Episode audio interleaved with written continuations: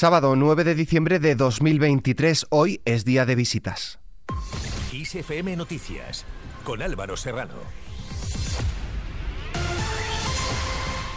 ¿Qué tal? El presidente del gobierno español, Pedro Sánchez, se ha reunido hoy en Berlín con el canciller alemán Olaf Scholz en la recta final de la presidencia española del Consejo de la Unión Europea que termina el próximo 31 de diciembre para repasar asuntos clave de la agenda europea como la reforma de las reglas fiscales o el pacto de migración y asilo.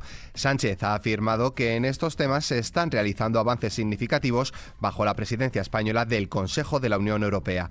También ha aprovechado para resaltar que Europa se encuentra ante un dilema existencial de cara al futuro y en las próximas elecciones al Parlamento Europeo, ante el que deberá decidir entre el progreso y el virus del miedo propagado por la extrema derecha.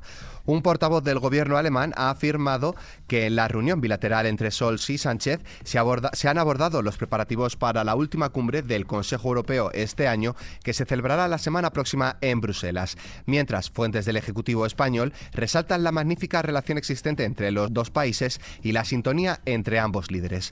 Por otro lado, el presidente del gobierno ha agradecido al fundador del PSOE, Pablo Iglesias, por dar voz a los que no la tenían y porque gracias a él se sigue defendiendo la libertad, la igualdad y la justicia social desde la política. Así lo ha dicho Sánchez en sus redes sociales con motivo del 98 aniversario de la muerte del fundador de la UGT y el PSOE, Pablo Iglesias Pose, quien ha sido recordado también hoy con un homenaje en el cementerio civil de Madrid.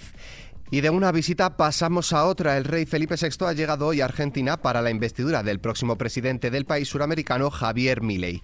También se encuentran en Argentina el presidente de Vox, Santiago Bascal, y la portavoz adjunta del Grupo Parlamentario Popular en el Congreso, Cayetán Álvarez de Toledo, ambos muy cercanos a la ultraderecha argentina. Abascal ha sido recibido por Milei en una reunión que ha durado más de 40 minutos. El líder español de la ultraderecha ha transmitido a Milei la esperanza que supone Argentina para la región como baluarte de la defensa de los valores democráticos que defienden Vox y la libertad avanza. Pasamos a hablar de economía. La vicepresidenta primera del Gobierno y ministra de Economía, Comercio y Empresa, Nadia Calviño, ha afirmado que acoge con honor y orgullo su elección como presidenta del Banco Europeo de Inversiones, puesto que ostentará a partir del próximo 1 de enero. Mientras tanto, el secretario general de UGT, Pepe Álvarez, cree que con un pequeño esfuerzo podría llegar a un acuerdo para subir el salario mínimo interprofesional siempre que se parta de la revalorización del 3% más un 1% variable en función de la inflación que propuso la patronal. Y en cuanto al bolsillo a corto plazo, el precio medio de la electricidad en el mercado mayorista experimentará mañana domingo una subida del 9,9%, pero seguirá en niveles bajos y se situará en los 38,9 euros el megavatio hora. El precio más bajo se dará entre las 2 y las 5 de la madrugada con 3,42 euros, mientras que el pico más alto será de 77,80 euros entre las 8 y las 9 de la tarde. En clave internacional, China ha mostrado hoy su profunda decepción con el segundo veto de Estados Unidos a una resolución del Consejo de Seguridad de la ONU para pedir un alto al fuego inmediato en Gaza, presentada por Emiratos Árabes Unidos y apadrinada por 97 países miembros en solo 24 horas.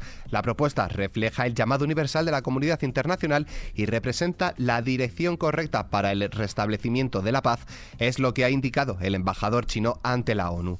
Mientras la ONU habla de hacinamiento extremo en Rafah, única zona de Gaza sin combates. Este enclave en el extremo sur de Gaza y próximo a la frontera con Egipto está recibiendo miles de desplazados de otras áreas más al norte desde el fin de la tregua y sufre cada vez mayores niveles de hacinamiento. Lo ha advertido hoy Naciones Unidas en su informe diario sobre el conflicto. Por su parte, el Ministerio de Sanidad de la Franja de Gaza, controlado por el grupo terrorista Hamas, tiene ya registradas casi 17.700 víctimas mortales como consecuencia de la ofensiva militar lanzada hace dos meses por las fuerzas de defensa de Israel sobre el enclave palestino. Cambiamos de asunto. Primera ley mundial sobre inteligencia artificial. Las instituciones de la Unión Europea han pactado la ley de inteligencia artificial que permite o prohíbe el uso de la tecnología en función del riesgo que suponga para las personas.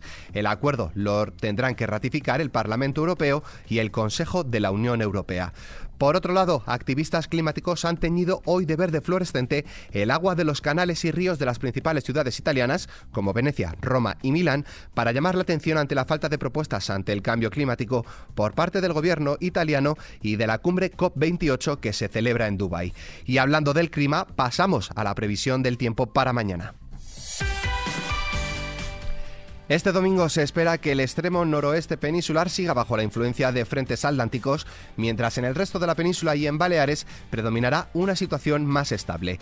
Las temperaturas tenderán a aumentar de forma casi generalizada, salvo en medianías y en el este de Canarias, donde se esperan descensos.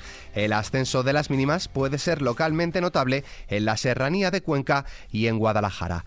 Con el parte meteorológico nos despedimos, pero la información continúa puntual en los boletines de XFM y como siempre ampliada aquí en nuestro podcast XFM Noticias. Con Susana León Garabatos en la realización, un saludo de Álvaro Serrano. Hasta mañana.